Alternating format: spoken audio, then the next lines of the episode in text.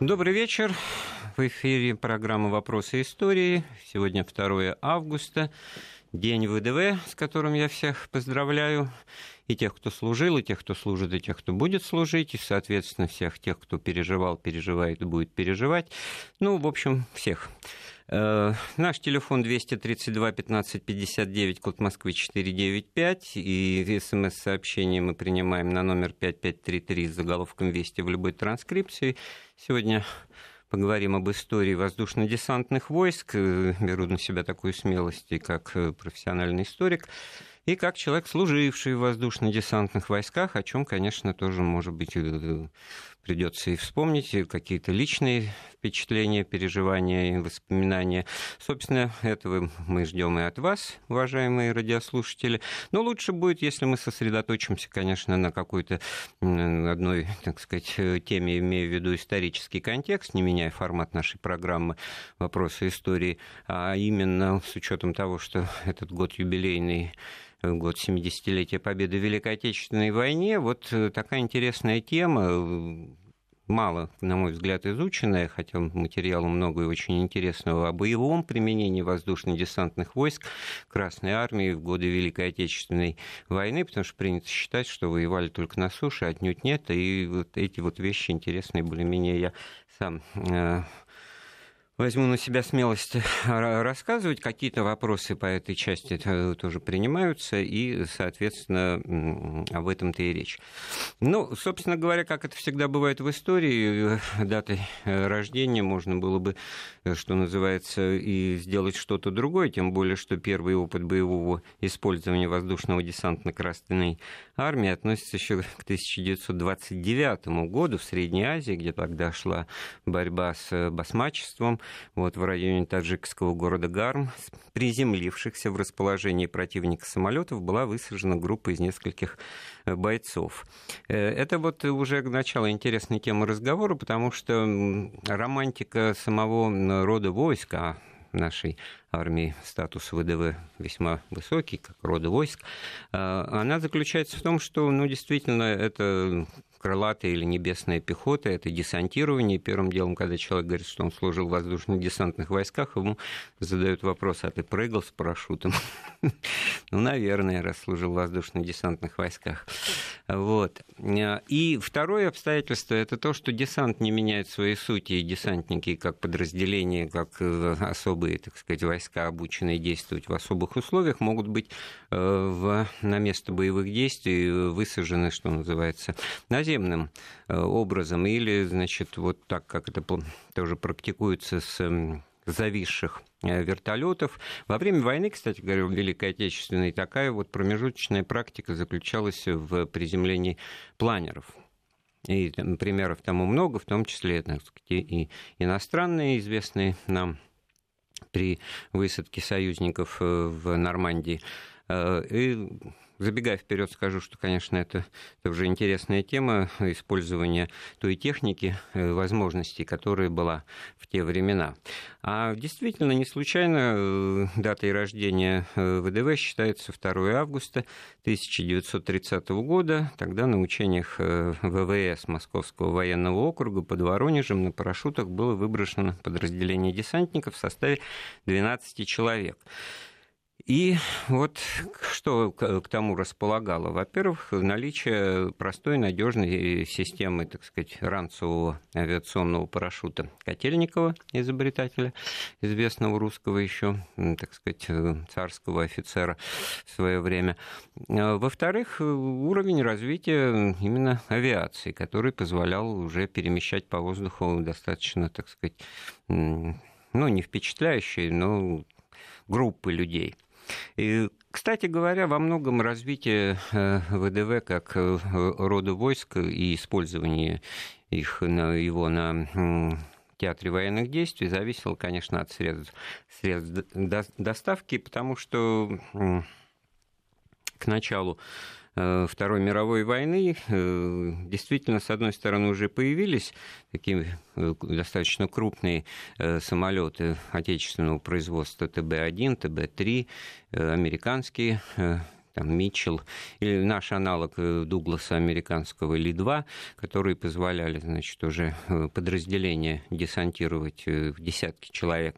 А, и это все, так сказать, определяло возможность, так сказать, разработки соответствующих боевых операций. Э, и все 30-е годы в этом смысле как раз были потрачены усиленно ну, со всех сторон на подготовку такого нового мобильного рода войск. Принято считать, что грядущая война, на взгляд стратегов, провидцев, была войной, должна была стать войной моторов и стала таковой, но кроме того, что она стала войной моторов, это еще и была война, в, котором, э, в которой потенциал использования нового вида а, оружия э, боевых частей, а именно десанта, тоже мыслилось как э, перспективное и многообещающее.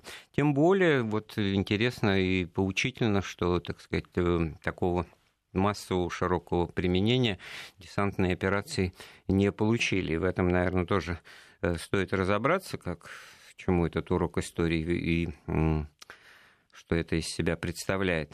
Ну, дело в том, что Конечно, многое э, зависит от э, того, насколько э, расчищено небо насколько определено и гарантировано место десантирования десанта. И самое главное, что смысл его использования в боевых действиях, он предполагается как содействие или инициация даже наступательных операций. Великая Отечественная война начала складываться совершенно не тем образом, как планировало советское э, командование, и в этом смысле неудивительно слышать э, такие, так сказать, сентенции и рассуждения, что те 10 воздушно-десантных корпусов, вдумайтесь, это огромная сила, которые были сформированы к началу э, войны в 1941 году, были в основном использованы или даже только использованы э, на суше, потому что в первые два года войны, значит, она для нас носила оборонительный характер. Хотя вот как раз первое крупное использование э, воздушного десанта во время Великой Отечественной войны, оно приходится на самый тяжелый ответственный период войны. Это еще битва под Москвой, это начало 1942 года, Вяземская воздушно-десантная операция, операция Красной Армии по высадке десанта в тыл в ходе Ржевско-Вяземской наступательной операции. И с одной стороны, вот очень трудно порой найти такие обширные свидетельства э, этой операции, про которую опять-таки при, э, принято писать было и считать, причем в разные времена, так сказать, и пафосные, и не очень, что она была э, далеко неудачная.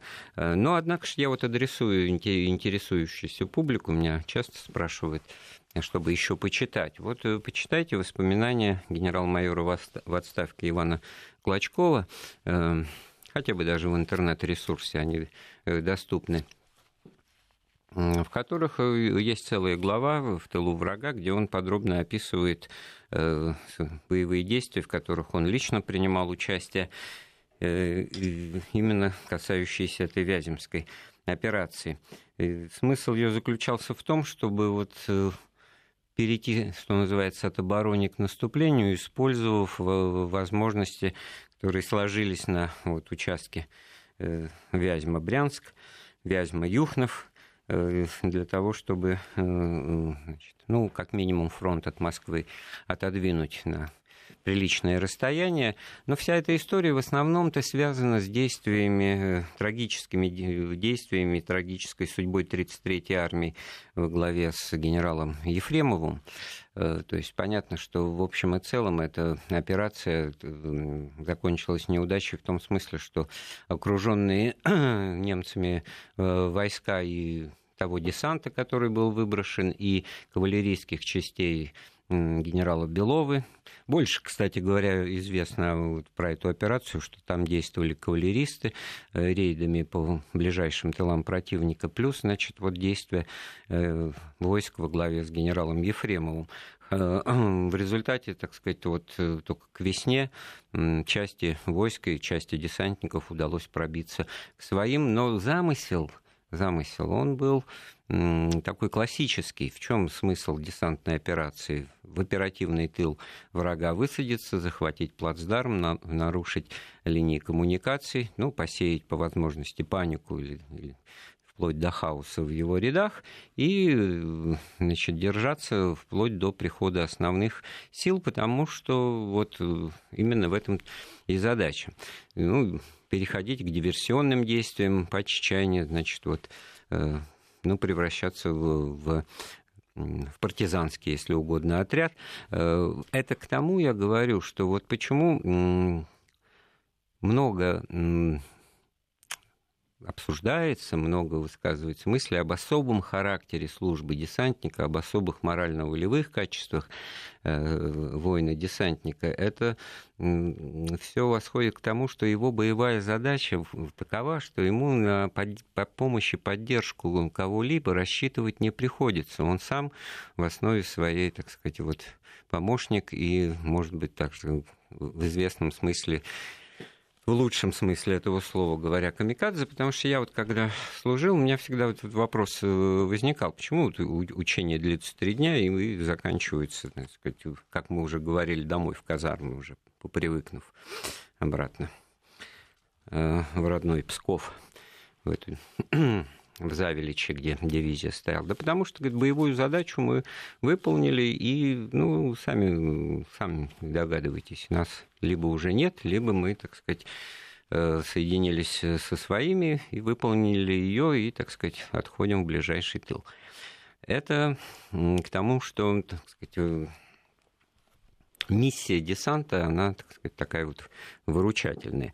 На практике, возвращаясь к периоду Великой Отечественной войны, э, на практике это вот вылилось к тому, что, ну, или вылилось в то, что вот эта вот драматическая, даже трагическая судьба десанта, э, который высаживали под, Вязню, под, под Вязьму, в район Вязьма. Это была 201-я воздушно-десантная бригада, 250-й воздушно-десантный полк и сформированный специально для этого 4-й воздушно-десантный корпус во главе с генералом Левашовым, который вот и погиб при десантировании, в частности. Это достаточно э, большие силы и, в общем-то, с точки зрения пафоса победы, может быть, не не приходится говорить, победа не была достигнута, а с точки зрения того, что люди жизни положили и урон нанесли, и по документам э, вражеским противника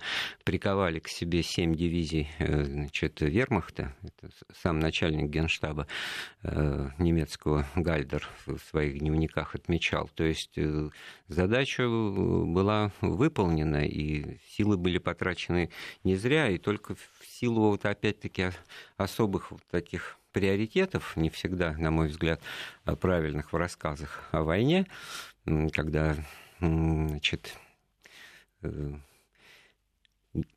результат не имеющий, так сказать, статуса безусловной победы и разгрома, значит, уже считается неприемлемым, вот он мешает нам правильно, так сказать, все это воспринимать, анализировать и даже, вот, так сказать, зная, не зная о том, кто про, про это мог писать. Да, вот в советские времена, еще раз говорю, воспоминания Ивана Клочкова, генерал-майора, тогда уже запаса, написанные в 80-е годы прошлого века, они как раз вот в тот период времени стало возможным на таких вещах вспоминать и говорить. И это он сделал, написал. И еще одна есть очень интересная э, тема, которая касается Великой Отечественной войны. Это э, десантная операция, которая называется Днепровская десантная операция. Это высадка десанта уже в 1943 году за Днепр в ходе ну, уже такого генерального наступления после победы на Курской дуге, которая должна была э, обеспечить форсирование Днепра и взятие Киева. Вот. И местом для э, высадки крупного десанта в 10 э, тысяч человек, а это масштаб дивизии, да, действительно э, достаточно серьезное мероприятие, планировалось южнее Киева, значит, где-то в, Кань... в район Каневских и Черкасских лесов, то есть то, что потом в истории войны войдет как Букринский плацдарм, но э, мало, оказывается, так сказать, кто знает, что этот плацдарм был взят не форсированием Днепра с суши, ну, классическим э, образом, а тому еще споспешествовала выброска э, десанта, который действовал на западном высоком берегу Днепра, как раз вот в момент подготовки к этому форсированию. Здесь очень интересные вещи, которые, вот если в двух словах пересказывать, то точка зрения такая, что десант, значит, этот оказался неудачным, в том смысле, что и секретность не удалось обеспечить, и немцы были э, готовы э, к тому, что там появятся на Букринском плацдарме э, наши десантники. И разметала, погода, значит, была неблагоприятная, и качество подготовки авиаторов было недостаточное, потому что это отдельная такая тема специфическая, ее, конечно, с, с, с теми, у кого такой опыт есть, десантирование очень интересно Э, обсуждать. Ну, я просто в двух словах скажу, что если даже э, десантироваться, покидать самолет с интервалом в, одну секунду, то при скорости самолета там в 250-300 км в час, как это было для самолетов максимум транспортной авиации в годы войны, то вот посчитайте, сколько э, километров, значит, разброс уже будет от первого до, вот, скажем, сорокового. И в этом смысле надо опять заходить следующим самолетом на, на, на ту же поляну, на то же место десантирования, или, во всяком случае, очень четко представлять, куда же вы, так сказать, десантируете людей, боевую технику. Естественно, это все было в боевых условиях очень трудно соблюсти и выдержать. И несмотря на это, несмотря на огромные потери, несмотря на то, что из 10 тысяч только практически половина вот цели десантирования достигли, все-таки оставшиеся, выжившие, они э, очень серьезно потрепали позиции немцев, причем все это происходило не в течение одного или трех дней, вот как я вспоминал на учениях, а длилось, а длилось более месяца. Вот это просто фантастика. Естественно, что вот в таком автономном режиме действуешь, да, ожидая, так сказать, вот форсирования основными силами Днепра, это просто э, ну, человеческий подвиг, уже сразу это понятно. А если э, переходить э, к общим оценкам, то они и, и, и на них, как бы, так сказать, ставить точку, то вот, пожалуйста, директива ставки Верховного Главнокомандования, командующему войсками Воронежского фронта, им был тогда генерал Ватутин, вот, первый воздушный десант 24 сентября, проведенный Воронежским фронтом, провалился, вызвав ненужные массовые жертвы. И произошло это не только по вине товарища Скрипко, а Скрипко это был как раз э, авиационный начальник, э, командир авиации дальнего э, действия э, командующий, который должен э, был отвечать и отвечал за собственно, транспортную составляющую, но и по вине товарища Юрьева. Кто такой товарищ Юрьев? Это псевдоним рабочий для секретных переговоров Жукова. И товарища Ватутина, которые должны были контролировать подготовку и организацию десанта. Выброска морского десанта ночью свидетельствует о неграмотности организаторов. Ну, тут целый разговор уже можно завести о том, что ночью-то, может быть, кому-то покажется и неграмотным, но на самом-то деле это все как раз и обеспечивает выживаемость. А мне тут подсказывают, что Константин у нас на проводе. Да, я в любой момент готов прерваться. Да, Константин. Я... Да, да, да, Андрей, приветствую. Okay. Я поздравляю вас и всех тех, кто служил с праздником. Спасибо вам, ребята. Я сам не служил, к сожалению, в этих войсках, поэтому все равно спасибо. У меня к вам три вопроса. Алло. Да, я записываю, да. Да, да, да. Значит, первое. А, ну, мне кажется, что вот э, очень хотелось бы узнать, кто у нас в 30-е годы разрабатывал, ну не, не только у нас, и в мире, концепцию применения десятых поиск. И в этом связи вспомнить тот же летающий танк Антонова, который, в принципе, ну, я думаю, туда же, в ту же степь. Это первый вопрос. Второй вопрос. Немецкий десант на Крит, то есть, э, в принципе, он оказался успешным, но немцы почему-то после этой операции, то есть массовый десант, тоже отказались от э, системы массового десантирования. Ну и третий вопрос самый простой. Вот э, тут недавно просто выступал человек, ну, может, по другому радио, он говорил, что э, десант воздушный появился раньше морской пехоты. В связи с этим вопрос. Я а немножко прослушал. А... Что десант и морская пехота? А, что э, воздушный десант, да? Да. Что он появился вот у нас раньше морской пехоты. Так почему у вас тельняшка, ребят? Э, это, да, действительно, да. что было раньше, еще, так сказать, морскую пехоту создавали генералы, чьими именами названы улицы Одессы, да, еще при штурме Измаила. Э, как бы да. время появления морской, морской пехоты адресуется еще к русско-турецким войнам, о чем, естественно, любой морской пехотинец, тоже уважающий историю своего вида войск, напомнит. Это я сразу на третий вопрос ответил. Все. Да. Нет, а почему тельняшки у десанта? Ну, вот. так вот, вот потому, что это, наверное, восходит к традиции морской пехоты, которая была, естественно, частью морских э, сил. Тельняшка. И тельняшки когда появились, тоже вопрос.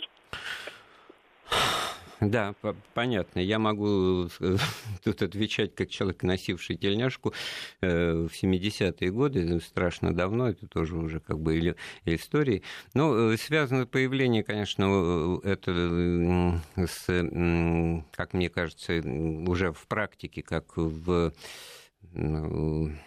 по артикулу снабжения в, во времена, когда ВДВ командовал Маргелов, и генерал Маргелов, который э, вот привнес э, за время своего командования как раз вот ту оправдавшую себя и, так сказать, пустившую корни, ну, так сказать, в хорошем, опять-таки, смысле легендарность и элитность э, этого рода войск и его отличие, потому что вот эта тельняшка для сухопутных войск формально в состав э, сухопутных войск входили тогда воздушно-десантные войска, она все-таки подчеркивала их особость, неповторимость, и в этом смысле, конечно, можно тут долго спорить, что э, цвет полосок на тельняшке в этом смысле отличается от тех, что носят моряки, то есть это абсолютная, так сказать, вещь очевидная, так сказать, небесно-голубого цвета. А полоски – это, конечно, отличие и особенность Э, воздушного десанта. Э, ну, какая-то в этом смысле морская стихия. Я не знаю, может быть, нам кто-нибудь позвонит, подскажет. Э, я не то чтобы не задумывался, но на самом деле с точки зрения истории возникновения, то понятно, что морская пехота возникла, возникла раньше, имея в виду даже времена еще парусного флота, потому что это десантирование, так сказать, с моря воды на сушу и взятие крепостей, укреплений, действия на берегу э, в тылу противника. Это, конечно, операции, которые проводил еще, проводились еще при Суворове.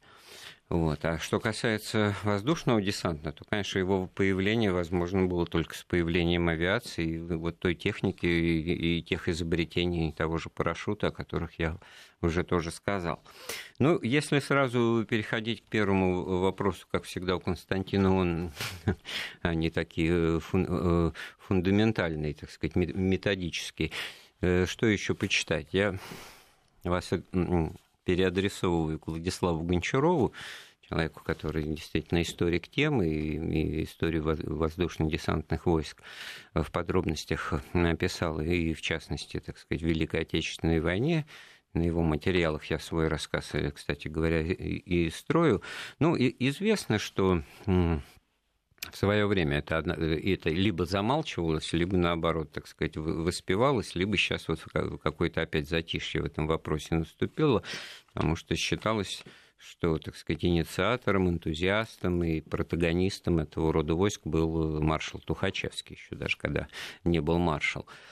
А, но вот эти концепции ведения мобильной войны, это известная, так сказать, э, история так сказать, еще скрытого инкубационного периода подготовки и создания такой вот Красной Армии, мощной, разветвленной э, с точки зрения видов и родов войск, она началась в конце 20-х годов, и Сталин большое внимание этому процессу уделял, и был такой деятель, э, военный стратег фамилией Триандафилов, он, так сказать, довольно быстро сошел со сцены, так сказать, в результате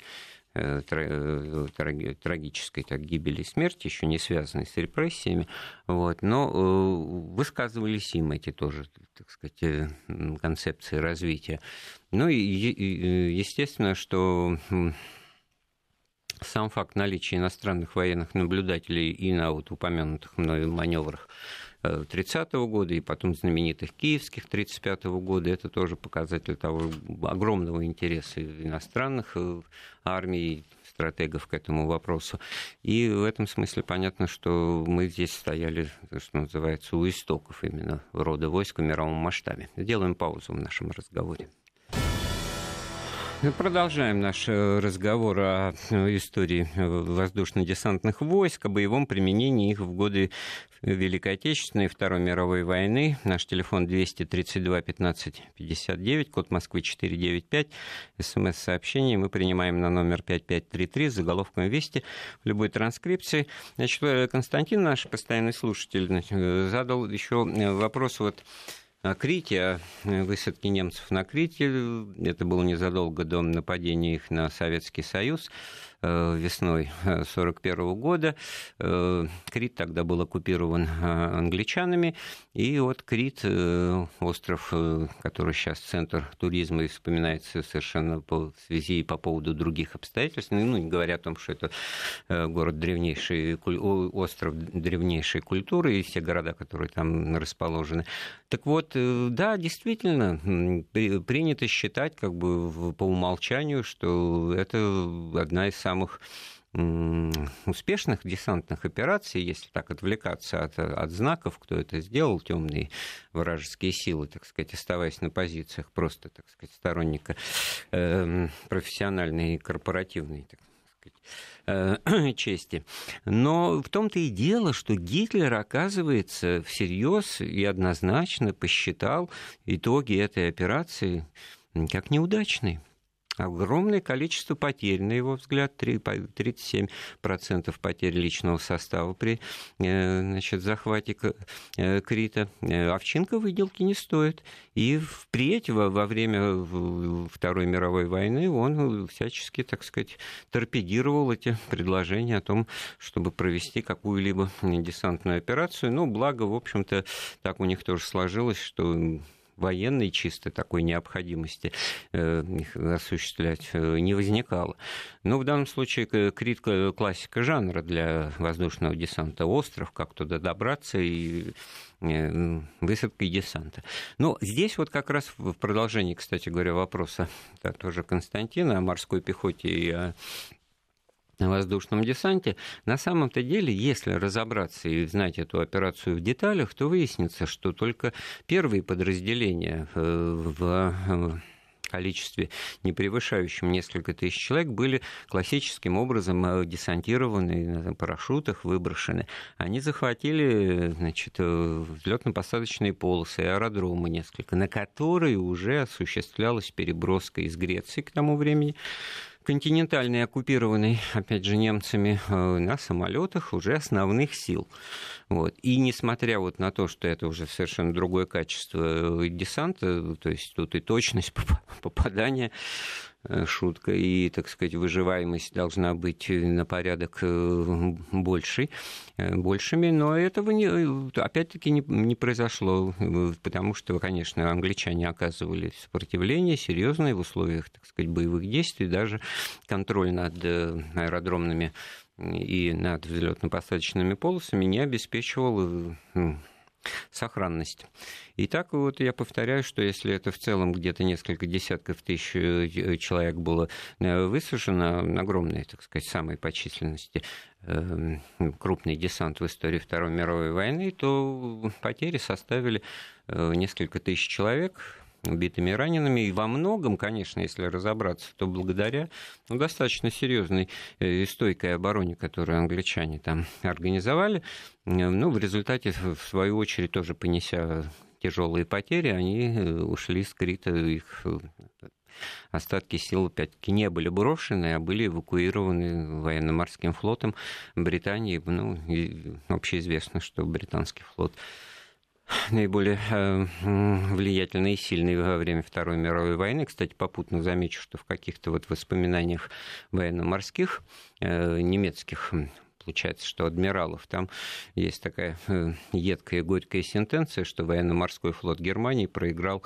войну, Вторую мировую 3 августа 1939 года, когда в нее вступили, вступила Великобритания, владычица морей. Поэтому они кроме успехов в кавычках вот на таких диверсионных магистралях, где действовали подводные лодки, в открытых, надводных, называется, сражениях, ничего, ничего не достигли, и их немногочисленные карманные линкоры, в общем-то, отсиживались, э, отстаивались значит, в, в портах Северного моря там, и в норвежских фьордах.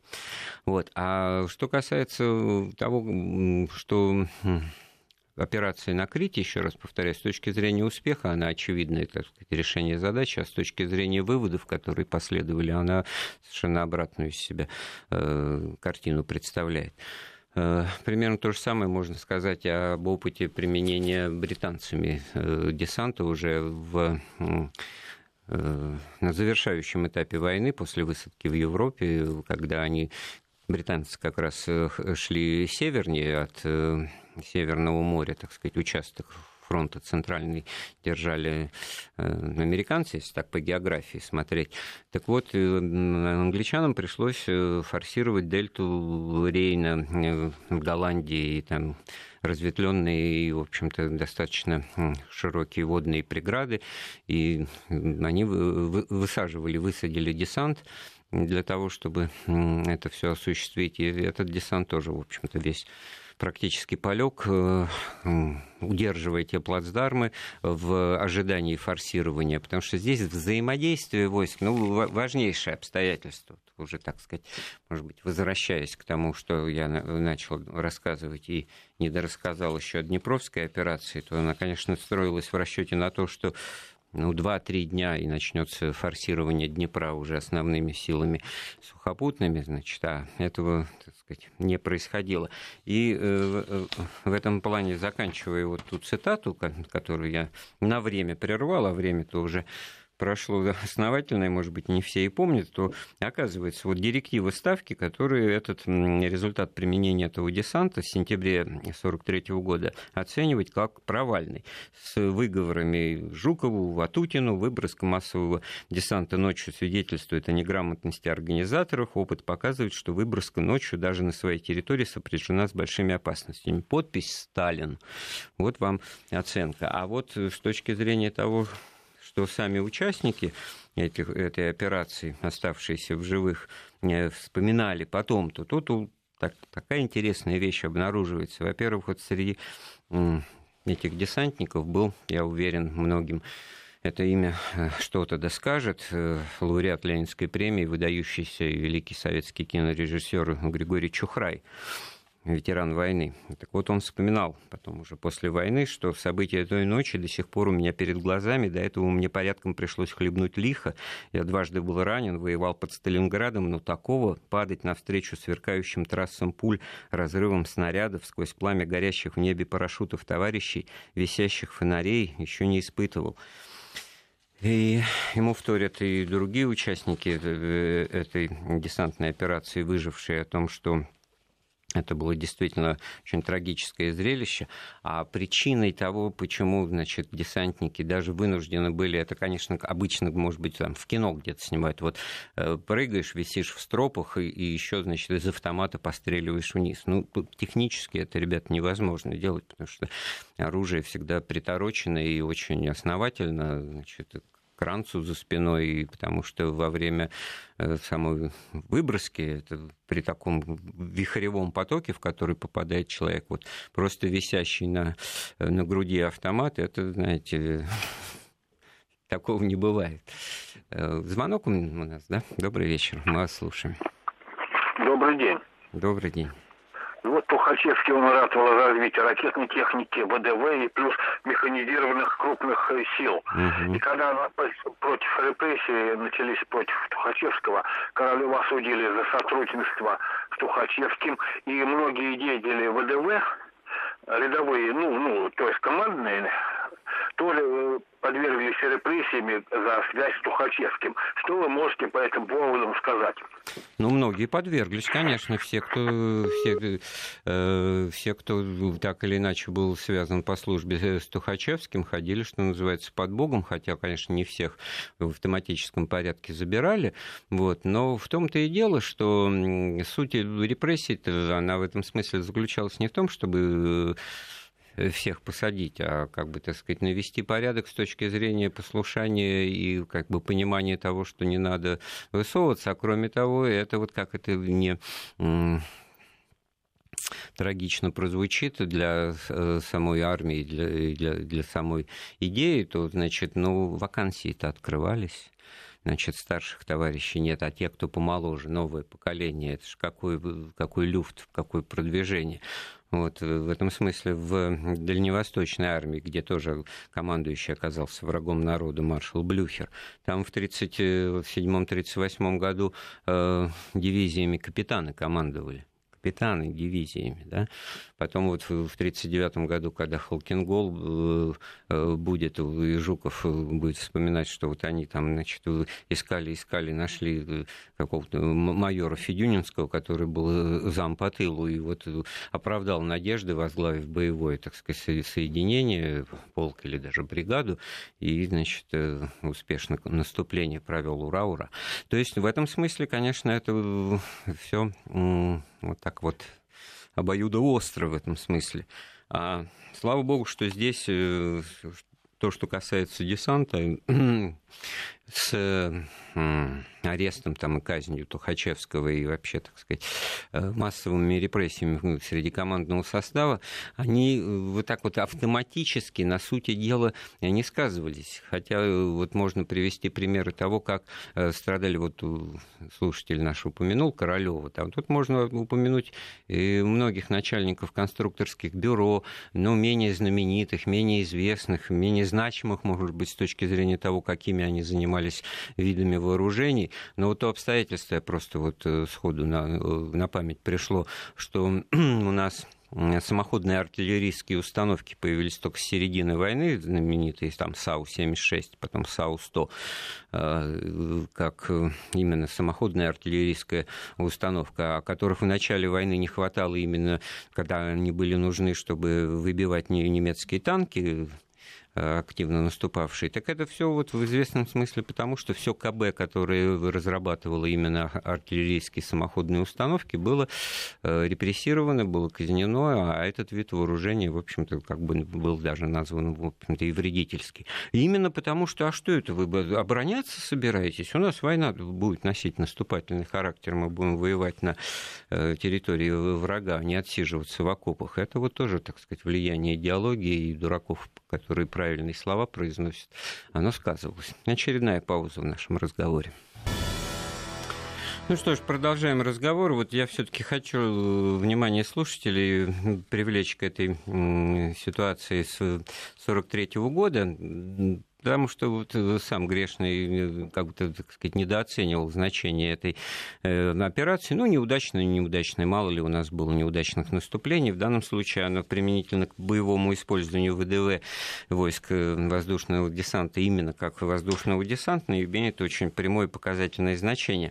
Ведь тут многое действительно строится на элементе секретности, скрытности, неожиданности для противника. Так вот, уже упомянутый мной Григорий Чухрай, повторяю, это наш наш великий кинорежиссер, э, «Чистое небо», 41-й, это вообще одно, так сказать, из фирменных знаков оттепели хрущевской вот, э, творчества этого режиссера. Он, эм, когда в своих воспоминаниях о войне, он участник этого десанта, он писал, что э, вспоминал, что утром во время посадки на самолеты над аэродромом появился немецкий самолет и сбросил листовки с текстом «К встрече десанта готовы, прилетайте скорее». Представляете, значит, э, вот потом это уже спрашивали это у других ветеранов после войны, они это вспоминали. Вот, в частности, исследователь десантных операций Койфман пишет, что вот он такой вопрос задал, и ответ был такой, да, было. Нам сказали не поддаваться на провокации. Поймите, мы даже этим листовкам особого значения не придавали. Мы и так знали, что из этого десанта никто живым не вернется. Знали и были готовы умереть как один, но выполнить свой воинский долг. Мы десантники, и этом сказано много. Я бы сказал, что этим сказано все.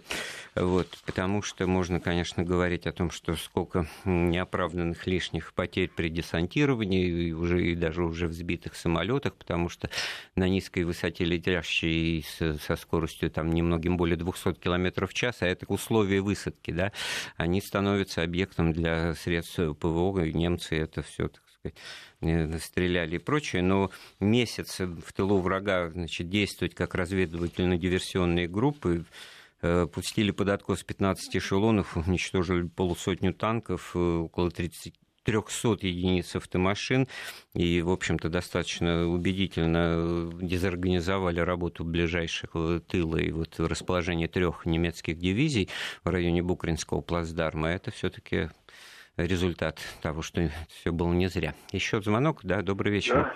Добрый вечер, да. Андрей. Да. Э, большое спасибо за вашу передачу. Поздравляю по случаю всех десантников. Очень уважаю этот род войск. У меня вопрос, связанный с так называемым Можайским десантом, э, который якобы был э, произведен в декабре 1941 года на поступах к Москве.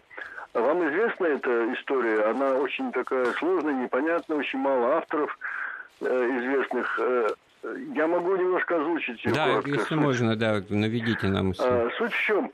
А, вы помните прекрасно кусок большой, где-то километров 40-50, оказавшийся случайно как бы не закрытым, и когда э, главнокомандующий узнал о том, что на поступах к Москве совершенно неконтролируемые войсками советскими, русскими, красными есть участок э, э, дороги Минское шоссе, неприкрытый. Он срочно решил бросить туда десант. Никто ничего мне не придумал, как бросить туда, по-моему, ну, по некоторым авторам э, сообщением э, бросить десант без парашютов. без парашютов, да. да вот, снег, это я вот эта история. Понял, Можно да. озвучить ее? Спасибо большое. Вот она действительно как апокриф бытует, и я уж не буду называть имена в данном случае авторов, которые ее приводят в качестве примера бездумного, так сказать, использования людей и неоправданных потерь.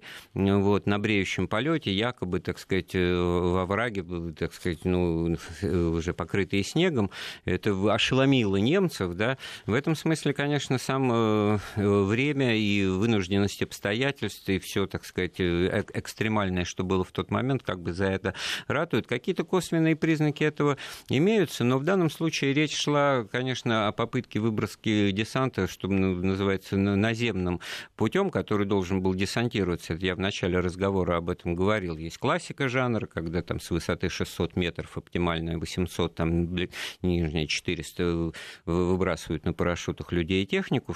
Э, второе, это, так сказать, просто приземление на заранее, так сказать, полноценную воздушную э, ну, полосу приземления, да, то есть на аэродромы. И третий, такой промежуточный в боевых условиях, значит, на более-менее подходящую ну, территорию, значит, на планерах, э, на каких-то как бы, так сказать, зависающих. Вот здесь этот элемент э, присутствовал. Он, конечно, так сказать, по описаниям и воспоминаниям немцев э, тоже, так сказать, прослеживается как э, показатель вот экстремальности ситуации. Так что здесь что-то, как говорится, нет дыма без огня. Ну, почитаем смс-сообщение. Ну, начну с главного, может быть, для нашего слушателя из Московской области. Что ты, старый, сделал с Викторией? Виктория Шейна у нас стала мамой. Ее можно поздравить. Она родила дочку, поэтому вот это было уже неделю назад, если кто нас слушает внимательно, поняли, что ее уже нет. С нами две недели, она теперь, надеемся, скоро все-таки появится.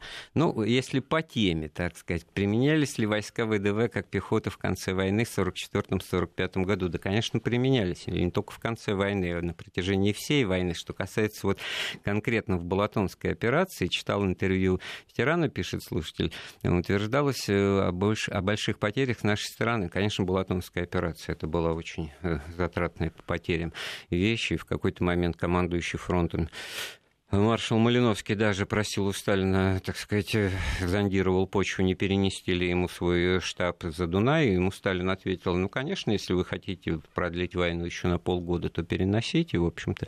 Но лучше этого не делать, так сказать. Ну, маршал намек понял и, так сказать, отступать не стал. Но тут вот применительно к войскам ВДВ интересная тема возникает, что там действительно и в процессе этих боевых действий, и сразу после войны была сформирована, переформирована или как бы получила специализацию одна из дивизий, которая начала, так сказать, маркироваться как э, горно э, воздушная, да, то есть для использования как воздушный десант в горной местности. Это, так сказать, ну, специфика, которая потом стала крайне необходимой, скажем, в условиях войны в Афганистане. И многие там, значит, со ссылкой на тогдашних, так сказать, руководителей ВДВ образца там, конца 70-х годов, генерал Сухоруков, скажем, приводятся его слова о том, что он в свое время, так сказать, то, что ее расформировали, это была большая ошибка, потому что мы через какое-то время вынуждены были этот, этот опыт восстанавливать, а традиции были утрачены. А что еще? Как связывают День ВДВ с Ильей, я так понимаю, с Ильей Пророком? Да, в 30-м году-то, в общем-то, никак, конечно, не связывали. Это случайное совпадение. Сейчас это, может быть, так сказать, приобретает несколько иное значение. Вот, ну, истории она же вся на этих неожиданных совпадениях э, состоит, и немецкую седьмую парашютную на Невском пятачке всю Цежелит, Крит захватили, численно уступая Андрей. Так, это Псковская область. Э, я не совсем понял, что я тут э, не так, так сказать, сказал. Крит захватили, численно уступая англичанам. Все правильно, да. Ну, мы удивлялись, почему Адольф э, Гитлер ну, действительно какой-то бесноватый товарищ был, вместо того, чтобы похвалить за успехи, он, значит, 37% э, потерь от этой уступавшей англичанам силы, значит, назвал потерями неоправданными. Ну, тут, что называется, вот что было, то было, если ничего за него не придумывать. А, с другой стороны, вот э, самое поучительное, что воздушный десант, да, можно вспоминать и много говорить там о тельняшках. И, кстати говоря, на дембель вот нам не, выдавали, когда я служил, да, каким-то образом и всеми правдами и неправдами доставали это э, сами, и, и спрашиваются, почему этого не, не разрешалось, и непонятно, ну, как раз это одно из, так сказать, символов э, своего участия службы в этих элитных войсках. Сейчас на ребят посмотришь, которые 2 августа э, на улицах, так сказать, и парках э, берет и тельняшка, все правильно, как же иначе. Я вот этот такой берет и тельняшку одевал, ну, считанные разы по, вот, по большим праздникам, в том числе 2 августа, когда у нас были мероприятия, там, торжественные парады, прохождения по городу Пскову. Ну, скажу напоследок, что служил я в том, что называется Псковской дивизией, хотя на самом деле ее название Черниговская, 76-я, гвардейская, три полка там было, 234, 237 и 104. 104 в Черехе стоял и стоит, и самый, получается, знаменитый во многом благодаря, так сказать, участию в э, чеченской операции. Ну, не будем сейчас это, дальше про это говорить. А 237 в результате вот э, реформирования, перевода на бригадную основу, как мне полковник Сигуткин рассказывал, который был начальником штаба наш партийный политический деятель, ну, расформирован. Вот в этом смысле однополчанам, которые служили в Тарунском 237-м полку, и поздравления, и некие, так сказать, вот э, сожалитель, сожалительные интонации приходится высказывать, потому что, так сказать, Сейчас этого, такого полка нет в составе российской армии. Ну, когда-то переживали, что нет корпусов, а есть э, только дивизии. Когда мы служили, у нас офицеры были с опытом участия в Великой Отечественной войне, как время летит. Э, Причем на таких вот э, должностях майорских, чуть ли не капитанских. А теперь это все, так сказать, вопросы истории, которые я вот сегодня как мог, ответил без помощников, но с вашим участием, с вашими поздравлениями. Спасибо большое всем, кто нас э, слушал. Э, в эфире «Вопросы истории».